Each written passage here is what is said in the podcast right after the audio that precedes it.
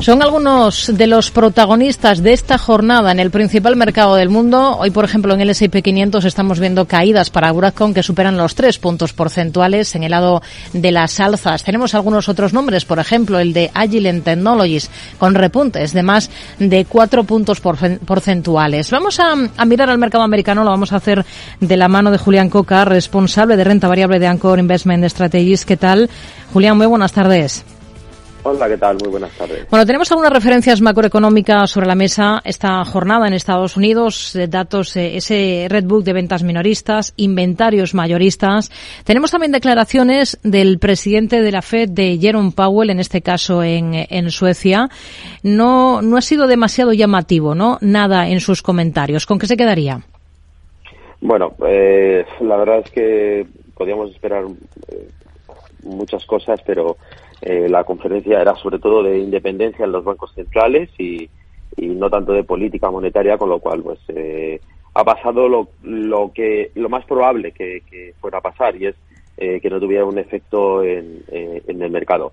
Más allá, bueno, pues de, los comentarios que hemos tenido por parte de otros miembros de la Fed, sobre todo del día de ayer por la tarde noche, como Bostic y Dali, que bueno, pues que siguen mostrando cómo la Fed eh, está en un tono hawkish, en un tono de eh, avisar al mercado. Eh, las cosas están, están yendo bien, eh, vemos como la economía pues se va desacelerando, es cada vez más probable ese aterrizaje suave, como la inflación es el dato más importante y es el que lo vamos a conocer este jueves, pues a ver si sigue dando esos signos de, de, de moderación, pero bueno, por el otro lado, pues tienes unas condiciones financieras eh, que se han eh, suavizado eh, más de lo que quizás le hubiera gustado a, Powell, que de hecho ya en alguna reunión de la Fed pues y en alguna otra conferencia pues lo ha dicho y, eso bueno pues marca un poco dónde estamos. es cierto que por ejemplo pues los datos de hoy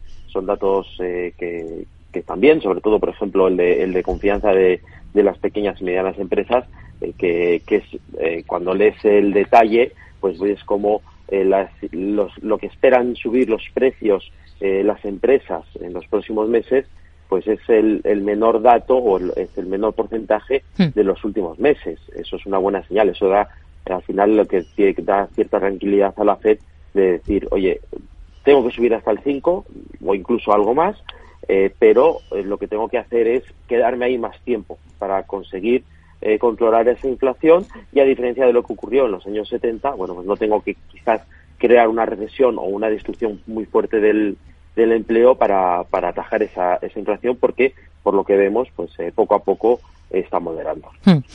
Bueno, estamos pendientes también de, muchas compañías, también del Banco Mundial, que ha recortado sus previsiones de crecimiento para este año para situarlas al borde de la recesión en muchos países.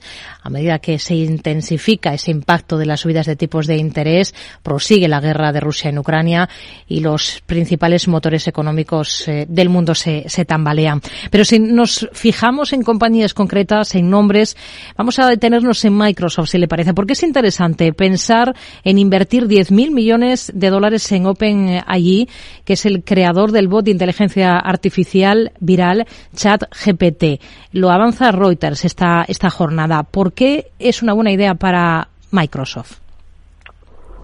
Pues eh, yo diría que sobre todo porque le, le permitiría, eh, en principio, pues eh, mantenerse un poco en el candelero y, y seguir pues eh, luchando mano a mano con empresas como, Google, porque al final eh, este este bot eh, lo que está haciendo, lo que lo que estamos viendo que está provocando es generar incluso algo de, problemas o podría generar una podríamos decir un, enfrentamiento ¿no? con, con la parte de, de, Google con la búsqueda de, pues, de, reconocimiento de, de, las caras y al final bueno pues lo que estás buscando cada vez es más eh, diversificar el negocio, eh, no ser solo la parte pues, de, la, de la nube o, del, o del software, sino eh, avanzar en, en, lo que puede ser en el futuro en los próximos 20 o 30 años. Pero más allá de eso, pues, eh, reportarle, reportarle a corto plazo, hmm. creemos que nada. Esto hay que pensar que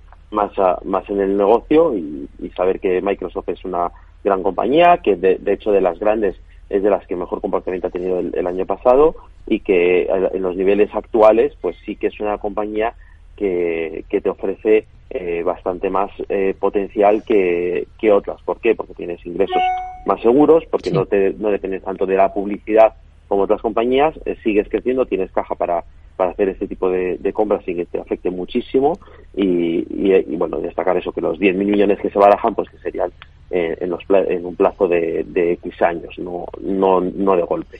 Tenemos a Broadcom en el punto de mira, está recortando terreno casi un 3%. Apple se plantea reemplazar para 2025 en sus dispositivos los chips Wi-Fi y Bluetooth diseñados por Broadcom por sus propios productos. Esto lo avanza la agencia Bloomberg. ¿Qué implicaría para Broadcom? Que estamos viendo que hoy lo recoge ese, ese adelanto con, con caídas en bolsa. Pues eh, son malas noticias. Al final, eh, a todas estas compañías que, eh, que dependen prácticamente eh, no, su, no su totalidad, eh, porque así que es cierto que había otras compañías que dependían en el pasado de prácticamente de, de, del 70% de su negocio de lo que fuera hacer Apple. pues en el caso de Broadcom estamos hablando alrededor de un 20% de sus eh, ingresos que provienen de, de, los negocios con, con Apple. entonces es un balapalo de, de confirmarse eh, pero también es cierto que la compañía había dicho en su momento que su objetivo es que eh, ese porcentaje fuera reduciéndose y ha vendido siendo así. Eh, es algo que, que muchos proveedores se han dado cuenta de que Apple cada vez más pues quiere hacer o tenerlo todo dentro de, hacerlo in-house, ¿no? lo vimos con Intel, con los ordenadores Mac, también con eh, con los iPad y con, y con los iPhone. el anuncio de Qualcomm, por ejemplo, es un anuncio más antiguo, pero que se ha retrasado y, y está bueno, pues dando esos pequeños pasos para hacerlo todo in-house, con lo cual, bueno, pues eh, como digo, eh, Broadcom sí que ha, ha, ido poco a poco desligándose un poco, pero aún así, bueno, pues un 20% es algo nada desdeñable para, para una compañía en un entorno, además, hmm. donde tus márgenes eh, probablemente vayan a seguir sufriendo por los costes. ¿Qué le aportaría a CBS Health eh, hacerse con el operador de centros de salud Oak Street? Seguir diversificando el negocio. Eh, lo hemos visto en el año 2022 como CVS ha ido comprando distintas distintas empresas y, y de hecho pues las compras que ha hecho siempre han estado desligadas del negocio tradicional de, de la compañía. Eh, ahora está buscando más eh, compañías de, cuidados, de eh, bueno, pues de hospitales, de clínicas, de eh, empresas que estén relacionándose o, de software entre los médicos y las aseguradoras. y este es un paso más. buenas noticias, porque como digo, es, diversificar el negocio.